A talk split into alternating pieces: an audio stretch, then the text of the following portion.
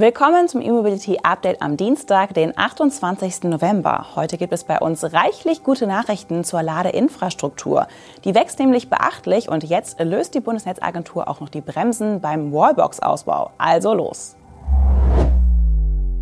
Die Bundesnetzagentur hat endlich die finalen Regelungen festgelegt, wie Wärmepumpen und Wallboxen sicher und zügig ins Stromnetz integriert werden können. Vereinfacht ausgedrückt könnte man sagen, wird der Strom im lokalen Verteilnetz knapp, darf der Betreiber neue Verbraucher wie Wallboxen künftig drosseln, aber eben nicht abschalten oder gar deren Installation ablehnen.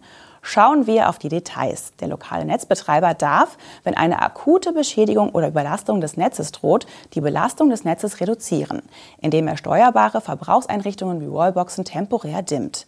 Für die Dauer der konkreten Überlastung darf der Strombezug auf bis zu 4,2 kW abgesenkt werden. Sprich, E-Autos können weiter geladen werden, nur eben langsamer. Auch die Wärmepumpe läuft weiter, wenn auch nicht mit voller Leistung. Im Idealfall bekommen die Nutzer gar nichts davon mit, weil selbst nach einer vorübergehenden Drosselung in Zeiten hoher Belastung der Akku ihres E-Autos am nächsten Morgen komplett geladen ist und die Wärmepumpe genügend Wärme erzeugt, um die Temperatur im Haus zu halten. In der Regel treten solche Spitzenlastzeiten am Abend auf, wenn die Menschen zu Hause viel Strom nutzen. Der neue Punkt der Regelung, die ab dem kommenden Jahr gilt, Netzbetreiber dürfen den Anschluss von neuen Wärmepumpen oder Wallboxen künftig nicht mehr ablehnen oder verzögern. Und die 4,2 kW gelten nur für den Netzbezug. Verfügt das Haus etwa über eine eigene Photovoltaikanlage, wird der selbst erzeugte Strom eingerechnet. Eine Wallbox darf also selbst im gedimmten Betrieb zum Beispiel mehr Strom als die 4,2 kW abgeben, wenn dieser aus der eigenen Solaranlage stammt. Wir wollen, dass jeder angeschlossen wird und gleichzeitig alle ein sicheres Netz haben, sagte Klaus Müller, der Präsident der Bundesnetzagentur, zu dem Kompromiss bei der umstrittenen Spitzenlettung nach 14a des Energiewirtschaftsgesetzes. Damit endet ein mehrjähriges Gezerre um eine moderne Regelung, die eigentlich selbstverständlich sein sollte. Volkswagen hat den vorab durchgesickerten Plan zur Entwicklung einer Plattform für günstige E-Autos in China bestätigt. Obendrein hat der deutsche Konzern einige weitere Details genannt. So wird die neue Plattform vom modularen E-Antriebsbaukasten des Konzerns abgeleitet sein. Und das in einem beachtlichen Tempo.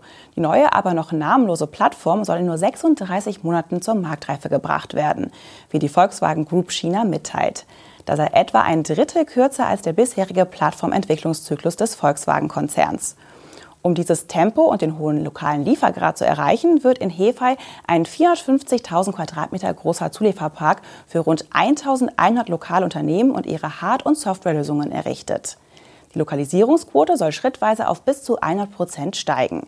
Derzeit arbeiten 1200 Spezialisten der VW-Tochter Volkswagen China Technology Company in Hefei an dem Projekt. Bis zum Ende des nächsten Jahres sollen es rund 3000 sein. Wann genau die ersten Modelle auf den Markt kommen sollen und wie teuer diese werden, gibt VW derzeit noch nicht an. Das Handelsblatt hatte über vier zusätzliche Elektromodelle in einer Preisspanne von umgerechnet 18.000 bis 22.000 Euro berichtet. Eine der Quellen für den Bericht war VW-China-Chef Ralf Brandstätter selbst.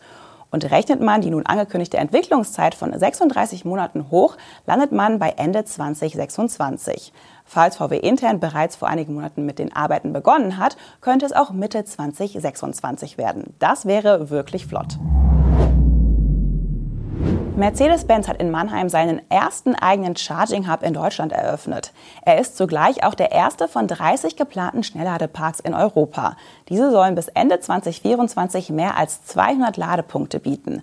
Somit können ab sofort elektrische Autos und Transporter aller Marken an der Mercedes-Benz-Niederlassung in der Gottlieb-Daimler-Straße in Mannheim mit bis zu 300 kW geladen werden. Der überdachte Ladepark ist mit Photovoltaikelementen ausgestattet. Zudem ist der Standort barrierefrei und nach dem Durchfahrtsprinzip konzipiert. Insgesamt stehen sechs Hypercharger von IPtronic mit jeweils einem CCS-Anschluss zur Verfügung. Eine Besonderheit, denn viele Ladestationsbetreiber setzen pro Hypercharger auf zwei DC-Ladeanschlüsse. Mercedes will aber sicherstellen, dass jedes angeschlossene Fahrzeug die volle Leistung bekommt und die 300 kW eben nicht auf zwei Fahrzeuge aufgeteilt wird. Das gehört vielleicht zum Premiumversprechen der Marke. Übrigens können Mercedes-Kunden auch eine Reservierungsfunktion nutzen. Und im Rahmen eines Willkommenstarifs über Mercedes Meet Charge laden sie in den ersten sechs Monaten in Mannheim kostenlos. Um den Ausbau der Charging Hubs in Europa weiter voranzutreiben, setzt Mercedes-Benz übrigens auf E.ON als strategischen Partner. Das Energieunternehmen unterstützt künftig bei der Standortsuche, der Planung, dem Bau, dem Betrieb sowie begleitenden Services der in Europa geplanten Schnellladeparks. Der Charging Hub in Mannheim ist die Premiere der Kooperation. Die Ladeinfrastruktur bleibt heute unser Fokusthema. Laut dem aktuellen Elektromobilitätsmonitor des BDEW gab es Anfang Oktober in Deutschland rund 113.000 öffentliche Ladepunkte mit insgesamt 5,2 Gigawatt installierter Ladeleistung. Das entspricht einem Zuwachs von gut 30 Prozent seit Jahresbeginn bei der Anzahl der Ladepunkte und einer Steigerung von gut 40 Prozent bei der Ladeleistung. Oder in absoluten Zahlen ausgedrückt, seit Januar sind rund 27.700 öffentliche Ladepunkte und 1,5 Gigawatt installierte Leistung hinzugekommen. Dass die installierte Leistung dabei stärker wächst als die Zahl der Ladepunkte, ist auf den zunehmenden Fokus vieler Betreiber auf Schnellladesäulen zurückzuführen.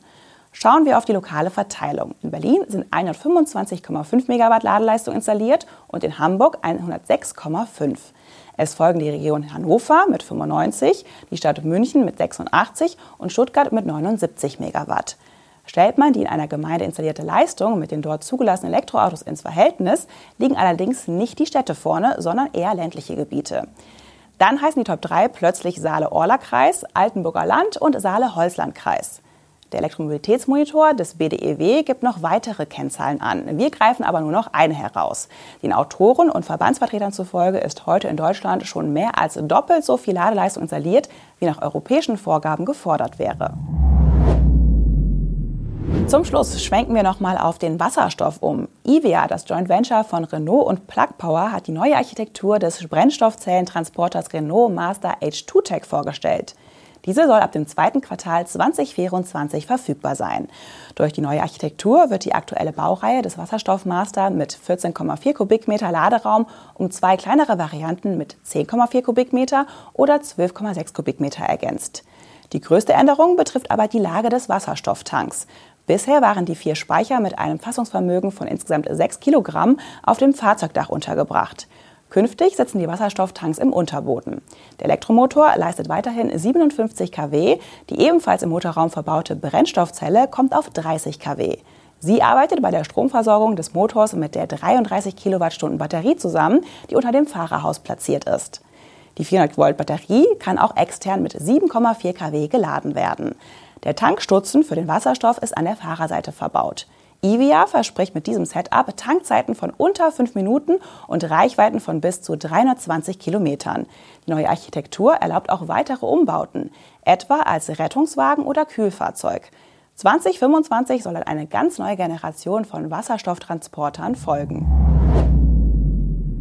Damit sind wir auch schon am Ende der heutigen Sendung. Das war das E-Mobility Update am Dienstag. Wir bedanken uns fürs Zuschauen, freuen uns über Abos oder Feedback und melden uns morgen wieder. Machen Sie es gut.